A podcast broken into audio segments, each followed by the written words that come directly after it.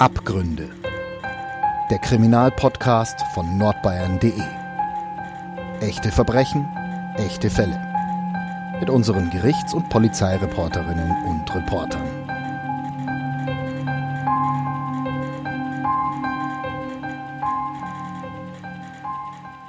Herzlich willkommen bei Abgründe, dem True Crime Podcast von nordbayern.de. Wir sprechen heute über ein Verbrechen, das einem Mann vorgeworfen wird, und zwar soll er seine beiden Ehefrauen getötet haben. Die Geschichte spielt in der Nähe von Erding. Jetzt frage ich dich, Alex, du bist heute mein Gast, schön, dass du da bist. Ja, grüß dich. Hi, Franziska. Warum machen wir einen Fall, der in Erding spielt? Das ist doch eigentlich gar nicht unsere Region. Das ist nicht unsere Region, es ist weit außerhalb von Mittelfranken, es ist Oberbayern, es ist in der Nähe von München. Die Berge kann man von dort aus auch sehen bei äh, Föhn und bei schönem Wetter. Warum machen wir diesen Fall? Ja, also das Ganze äh, spielt sich eher in meinem Kopf ab. Es geht ähm, darum, dass ähm, ich persönlich als Polizeireporter dieses Verlagshauses eine gewisse Nähe zu diesem Fall habe. Also ähm, vielleicht kann ich, ich kann da auch schon gleich ein bisschen näher drauf eingehen. Äh, ich selber habe nämlich in Erding gewohnt bis äh, Anfang der 80er Jahre und äh, habe da meine Kindheit verbracht. Und äh, dieser Fall berührt mich insofern, weil der, weil es eine Person gibt in meinem Leben, äh, mit der ich auf der Straße gespielt habe, so wie man, also so wie Kinder halt auf der Straße spielen und äh, Räuber und Gendarm und weiß der Kuckuck verstecken äh, spielen. Ein Kind, das ein paar Häuser weiter gewohnt hat und sich später dann herausgestellt hat, dass ähm, der Vater dieses Kindes ein, ja, ein Schwerverbrecher ist und ein, äh, ein verurteilter Mörder. Und über genau diese Geschichte reden wir heute. Erzähl doch mal, Alex, was ist damals passiert? Also, du meinst, als ich Kind war in der Phase? Genau. Es, ich, wir können ihn gerne Klaus nennen. Sein Vater heißt auch Klaus, aber er ist der Klaus Junior und der äh, Junge ist vielleicht drei Jahre älter gewesen als ich. Und äh, ich kannte ihn, wie viele andere auch, aus dieser Siedlung, äh, weil sich Kinder unten auf der Straße getroffen haben und eben gespielt haben. Und ich war auch hin und wieder bei ihm zu Hause, er war auch mal bei mir. Ähm, meine Eltern äh, wiederum kannten äh, die Großeltern von Klaus und äh, die Großeltern waren genauso wie mein Vater Angehörige der Bundeswehr. In Erding gab es nämlich und gibt es heute auch noch einen großen Fliegerhorst äh, der Bundeswehr und mein Vater war Angehöriger dort. Ja, so kam ich zu, äh, ein bisschen in die Nähe dieses Kindes, also von Klaus. Und äh, ich habe mich damals nicht gefragt, das habe ich als gegeben halt hingenommen, dass der Klaus bei seinen Großeltern lebt. Ähm, später habe ich mich dann schon gefragt, wo sind denn eigentlich die Eltern, wo ist der Vater, wo ist die Mutter? Und ähm, im äh, Lauf der Zeit, also etwas später, als ich dann etwas älter äh, war, hat dann meine Mutter mir dann auch ein bisschen mehr dazu erzählt, denn der Klaus hatte zu dem Zeitpunkt, als ich mit ihm gespielt habe, auf der Straße keine Mutter mehr. Die äh, ist im April 1969 spurlos verschwunden. Und ähm, zwei, 1972 im Mai, glaube ich, sie die Leiche dieser Frau in der Nähe von Erding in einem Waldstück dann entdeckt. Das äh, hat man bei uns in der Familie alles erzählt. Das war alles, ja, wie soll ich sagen, Überlieferung. Und meine Mutter hat auch erzählt, dass dieser Fall dann auch in Aktenzeichen XY gezeigt wurde, damals noch mit Eduard Zimmermann. Und ähm, die Ermittler gingen davon aus, dass die Frau eines unnatürlichen Todes starb und äh, schwer in Verdacht geriet der Vater von Klaus B. Und äh, den ich persönlich nie kennengelernt habe. Also ich glaube ein oder zweimal war er dann auch war er mal bei Klaus, als ich bei ihm war und äh, gespielt habe, aber ich kann mich an sein Gesicht nicht mehr erinnern. Der wurde damals schon verdächtigt und ähm, ja, also da so nach und nach hat sich das, äh, hat sich das alles so verfestigt und hat mich auch damals als Kind schon schwer beschäftigt. Und was soll damals zwischen dem Ehepaar passiert sein? Tja, also man kann es natürlich nur aus dem Munde von, vom Vater, also vom Senior B, erklären. Der hat den Ermittlern, äh, Ermittlern damals äh, gesagt, dass die, ähm, 22-jährige 22-jährige Hildegard B. seine damalige Ehefrau, sich von ihm trennen wollte und äh, sie äh, mit einem Italiener durchgebrannt sein soll. Das hat er äh, so behauptet und er habe sie auch noch zum Zug gebracht und dann sei, von dem Zeitpunkt an war sie dann äh, verschwunden.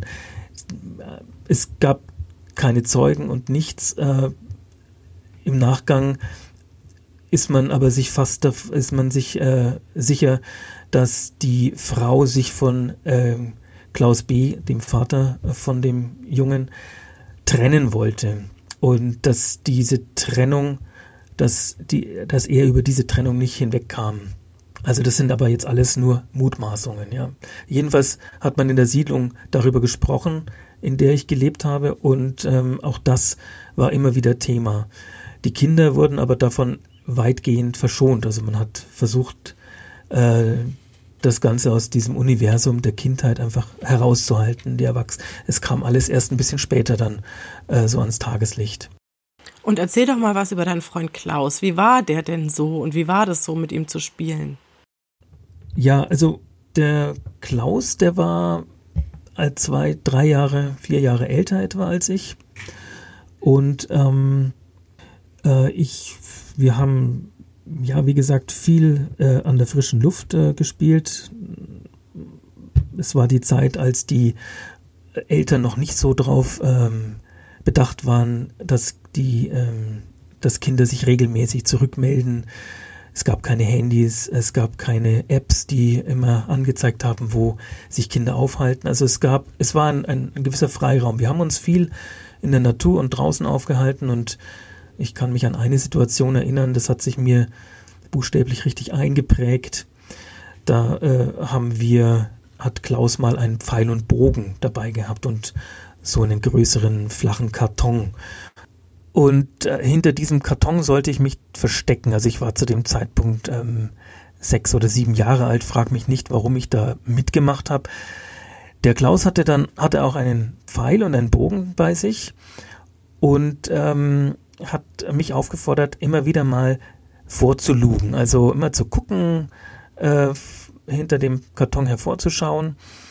Und das habe ich dann auch gemacht.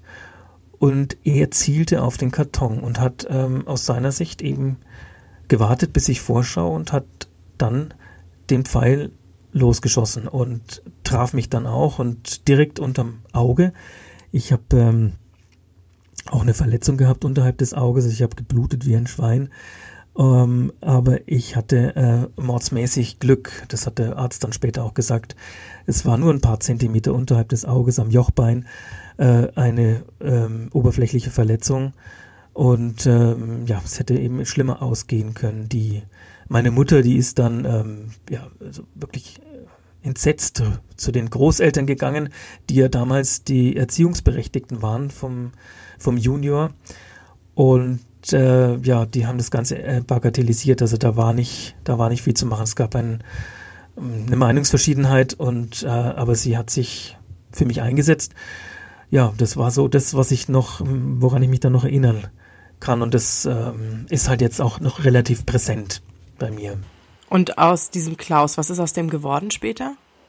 Der Klaus hat seinen Schulabschluss gemacht. Ich habe äh, zwischendurch mich mal auch wieder mit ihm getroffen. Da war er in der Ausbildung. Er hat damals erzählt, mir erzählt, dass er ähm, ist eine Ausbildung zum Flugzeugmechaniker absolviert und er war da auch ganz stolz. Er hat einen recht ähm, stolzen Eindruck auf mich gemacht und war wohl sehr zufrieden in seinem Job.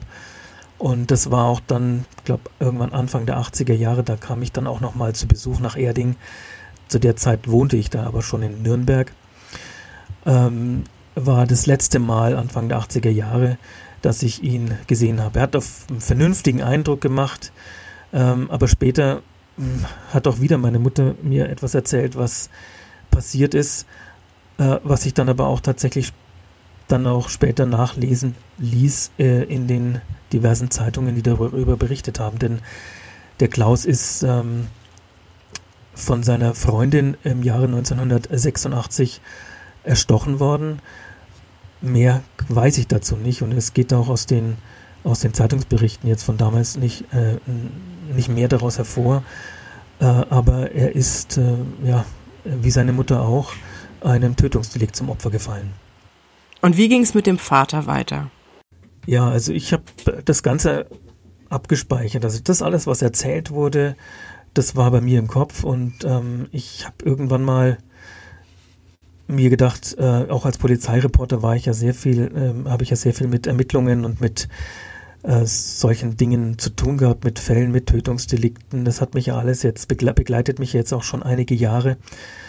Und in dem äh, Zusammenhang irgendwann kam mir der Gedanke, jetzt ähm, recherchiere ich mal. Ich würde gerne mal wissen, ich würde gerne mal wissen, ob das, was damals erzählt wurde, auch tatsächlich so zutrifft. Und habe dann so eine Recherche gestartet und stieß dann eben tatsächlich auf diverse äh, Zeitungsberichte ähm, über diesen Fall und über einen weiteren Fall, der sich ähm, zuspitzt oder bündelt in diesem, in dieser Person, dem Vater des, des, des, des Spielkameraden, sag ich mal, der angeblich zu dem, also der, das heißt nicht nur angeblich, er ist ja auch verurteilt worden, der aber auch noch ein, eine zweite Frau auf dem Gewissen hat. Also ich wollte da genaueres wissen und habe eben ähm, im Münchner Merkur, Süddeutsche Zeitung glaube ich auch, aber dann auch äh, in der Krone Zeitung in Österreich, weil sich der zweite Fall in Südtirol abgespielt hat, ähm, äh, dann auch die Bestätigung für all das gefunden, was äh, tatsächlich in meiner Kindheit so erzählt wurde. Und was war das? Der, ähm, der Senior ist ähm, im November 2003 in Erding äh, verhaftet worden, weil die Bozener Staatsanwaltschaft äh, Ermittlungen angestrebt hat äh, wegen, äh, Mordverdacht, wegen eines Mordverdachts. Und äh, das geht zurück auf eine Beziehung, die er führte in äh, Bozen. Er hat sich äh, von Erding losgelöst und ist dann eben nach Norditalien gezogen und hat, war da 14 Jahre lang mit einer Frau liiert.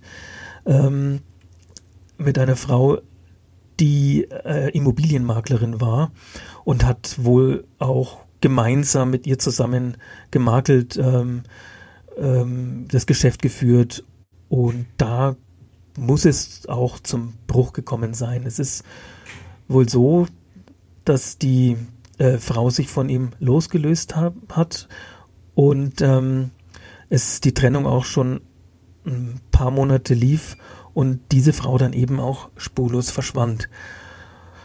Ja, und äh, da ist, ähm, hat man dann die, sich die Frage gestellt, wo ist diese Frau? Und natürlich wurde auch der Klaus-Dieter B., so heißt der Senior von meinem Spielkameraden, damals vernommen. Und der hat äh, der, den Ermittlern gegenüber damals gesagt, dass seine Ex-Partnerin wohl in die Türkei ähm, gereist sei und ähm, einen, eine neue Liaison hat. Also die erste Frau ist nach Italien abgehauen mit einem neuen Partner und die zweite in die Türkei. Ah ja, na gut, da hat er sich ja jetzt nicht viel weiterentwickelt in seiner Geschichte. Naja, bis auf andere Länder. Er hat sich halt ein anderes Land ausgesucht, aber äh, er hat eine Adresse angeblich an, er hat eine Adresse angegeben in der Türkei, wo sie sich äh, aufhalten sollten und äh, das wurde überprüft und das hat sich als falsch herausgestellt. Und so geriet er immer weiter in den Fokus der Ermittler. Die Ermittler in Bozen haben dann auch herausgefunden irgendwann, dass es in der Vergangenheit von Klaus-Dieter B. einen ähnlichen mysteriösen Fall schon gab. Und da sind wir jetzt wieder bei der 22-jährigen Hildegard, die im Jahre 1900 1969 spurlos verschwand und 1972 in einem Waldstück in Erding äh, von einem Pilzsammler gefunden wurde und entdeckt wurde. Und, ähm, und äh, das hat die äh, Ermittler stutzig gemacht und es ging weiter. Und ich glaube, die haben ein bis zwei Jahre lang ermittelt, dann auch äh, um Amtshilfe in Erding gebeten, äh, was die äh, Ermittlungsakten zu dem alten Fall betrifft. Doch die Akten, die hat es zu dem Zeitpunkt nicht mehr gegeben. Äh, die waren geschreddert. Das äh, war nur so, dass äh, zu einem bestimmten Zeitpunkt die, der Klaus-Dieter B. auch aus Italien ähm, sich ähm, abgesetzt hat und wieder zurück nach Erding gegangen ist und die neue Wohnadresse von Klaus-Dieter B. Äh, die Polizei eben die neue Wohnadresse ausfindig gemacht hat und dann auch den Ermittlern ähm, gegeben hat. Es gab, äh, das hat sich dann in den Gerichtsverfahren dann auch später herausgestellt, dass Telefon, Telefonate abgehört wurden, dass ähm, ein, äh, ein, ein Mithäftling von ihm, man muss vielleicht auch noch dazu sagen, dass er auch drei Jahre lang saß, dieser Klaus-Dieter B., wegen eines äh, sexuellen Missbrauchs an einem, äh, an einem Kind aus der Nachbarschaft. Und im Rahmen dieser, im Rahmen dieser Haft, dieser Dreijährigen, ist er wohl auch an eine, äh, ist er wohl mit einem Gefängnisinsassen zusammengekommen, dem er was erzählt hat.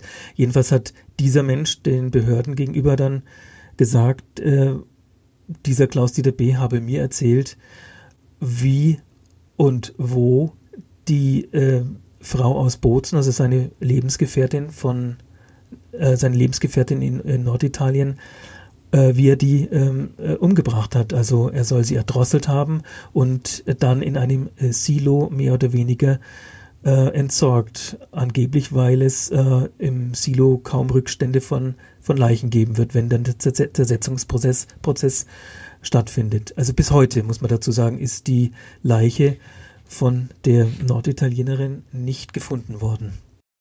Und wie hat das Ganze für Klaus-Dieter B. geendet? Also was macht er heute? Wo ist er heute? Wie, wie ging es dann weiter? Also er ist heute, dürfte heute so 79, 80 Jahre alt sein und äh, wird wohl weiter, wird nach wie vor in, in Haft sein, denn die Haftstrafe, die er bekommen hat, das waren, äh, es war lebenslänglich. Und ähm, die dürfte noch nicht abgelaufen sein. Wie kam es denn zur Verurteilung von ihm? Weil es gab ja äh, keine richtigen Beweise in dem Sinne, sondern es gab halt sehr viele Indizien, oder? Es gab schwer, es, genau, es gab schwerwiegende Indizien. Ähm, unter anderem eben auch die Tatsache, dass er gleich, also einen Tag nach dem Verschwinden äh, seiner Lebensgefährtin in Bozen, äh, sich ihr ihr Vermögen mehr oder weniger angeeignet hat. Er hat sich das Haus angeeignet, er hat dafür gesorgt, dass äh, die Mieter, die haben, äh, also die Frau hatte mehrere Wohnungen, zum Teil in Italien, aber auch in der Türkei, äh, dass die äh, Mieter auf sein Konto das Geld überweisen. Also die Ermittler haben damals auch festgestellt, dass er richtig mittellos war, so gerade mal 250 Euro auf seinem Konto hatte. Und damit äh, extrem klamm. Und da haben sie angesetzt. angesetzt. Also der Mordvorwurf lautete von der Staatsanwaltschaft damals auch auf äh, Mord aus Habgier. Und äh, hat also dann kurz nach dem Verschwinden seiner, es war am 31. Äh, am 31. Mai 2001, als die Frau in Bozen verschwand. Und kurz darauf hat er eben alles daran gesetzt, äh, sich ähm, das Vermögen einzuverleiben. Und ähm, das ist auch ein ganz, ganz starkes Indiz gewesen äh, für seine äh, Schuld, von der die Staatsanwaltschaft in Bozen auch überzeugt war. Aber sie kamen nicht weiter. Es kam nie so weit, dass man ihm das äh, richtig nachweisen konnte. Es galt auch da die Unschuldsvermutung und ähm, mittlerweile, wie ich ja vorhin schon erzählt habe, ähm, war im Jahre 2003 äh, lebte der Klaus-Dieter B. auch schon wieder in Erding. Er war gemeldet äh, bei seiner Tochter und äh, die Staatsanwaltschaft in Landshut hat sich dann äh, dieser Sache angenommen. In Bozen kamen sie nicht mehr weiter. In Landshut ging es dann aber weiter und äh, die Ermittlungen dauerten dann auch weiter an und es kam dann auch tatsächlich äh, zu einem Haftbefehl und im November 2003 wurde Klaus-Dieter B in Erding verhaftet und die Wohnung durchsucht. Und von da an saß er dann erstmal in, in Untersuchungshaft. Und wie kam es dann zum Verfahren? Naja, die äh, Ermittler haben den alten Fall äh, nochmal aufgerollt, äh, der aus dem Jahre 1969 und 72 und haben die Indizienlage aus äh, Bozen herangezogen und äh, da eben auch weiter ermittelt. Und es äh, lief Natürlich war dieser Mann nicht geständig und es lief dann eben alles auf einen Indizienprozess heraus, der auch sehr langwierig war. Und ähm, äh, im schlussendlich konnte man ihm auch diesen Mordvorwurf Vorwurf auch nicht richtig wasserdicht nachweisen, bis zum Schluss nicht. Das äh, Landgericht in äh, Landshut hat dann die Mordanklage auch verworfen.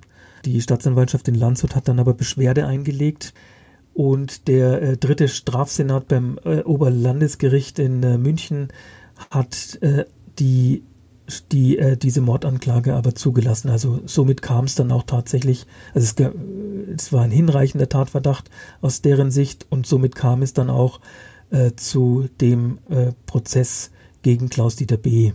Wegen Mordes wurde er jetzt angeklagt. Er wurde jetzt wegen Mordes angeklagt, genau. Und er wurde schlussendlich zu lebenslanger Haft verurteilt und wird jetzt dann immer noch im Gefängnis sitzen, wahrscheinlich, oder?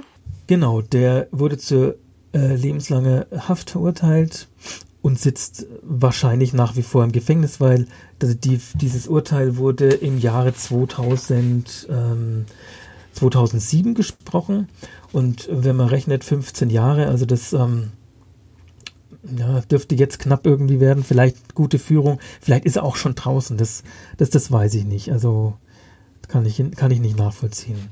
Ich fand halt einfach nur interessant, dass sich die, diese ganze Begebenheit, die sich bisher nur in meinem Kopf, in, in meinem Kopf war, durch Erzählungen, durch das, was sich die Menschen berichtet haben von Mund zu Mund, dass ich das, dass es eine Entsprechung fand in äh, den entsprechenden Zeitungsartikeln und äh, dann auch auf äh, Anfrage äh, von mir bei den, äh, bei den Behörden da in, äh, in Erding.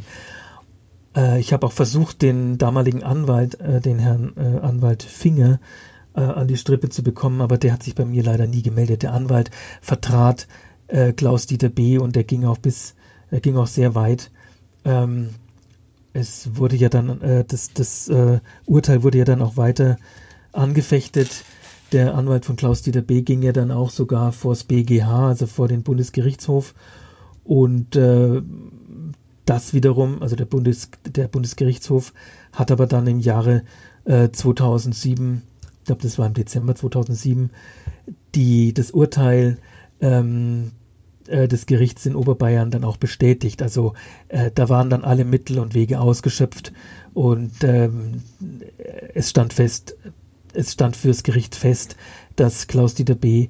Äh, seine Lebensgefährtin, mit der er 14 Jahre zusammen war in Bozen, ähm, ermordet hat, wegen Habgier. Wenn jetzt Frauen ermordet werden von ihrem Ehemann, dann kommt mir immer der Begriff Femizid in den Kopf. Femizid ist bezeichnet ja die Tötung von Frauen und Mädchen aufgrund ihres Geschlechts.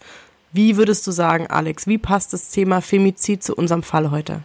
Ich kann nicht viel zum, äh, ich kann nicht viel zum Klaus-Dieter B. sagen, aber das, was mir so also was ich jetzt weiß über diesen Fall und über diese beiden Fälle, ist schon, dass sich da wohl jemand, ähm, ein Mann, mh, sich über alles stellt und ein großes Problem damit hat, dass Frauen sich verselbstständigen, dass Frauen sich lösen und ein eigenständiges Leben leben wollen und dieses Leben eben nicht bestimmt wird durch einen Mann, in dem Fall äh, Klaus Dieter B. Ich könnte mir gut vorstellen, dass dieser Mann ein ganz großes Problem äh, damit hat, dass Frauen einfach, äh, dass Frauen sich emanzipieren, dass, dass Frauen ähm, andere Wege gehen, eigene äh, Ideen haben, eigene Gedanken.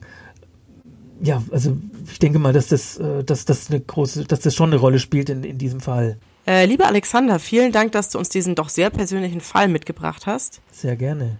Und liebe Zuhörerinnen, liebe Zuhörer, ihr wisst, wo ihr uns hören könnt, auf Spotify, iTunes und jedem anderen Podcast-Player eurer Wahl. Wir freuen uns über eine Bewertung auf iTunes und wir hören uns dann beim nächsten Mal. Tschüss! Mehr bei uns im Netz auf nordbayern.de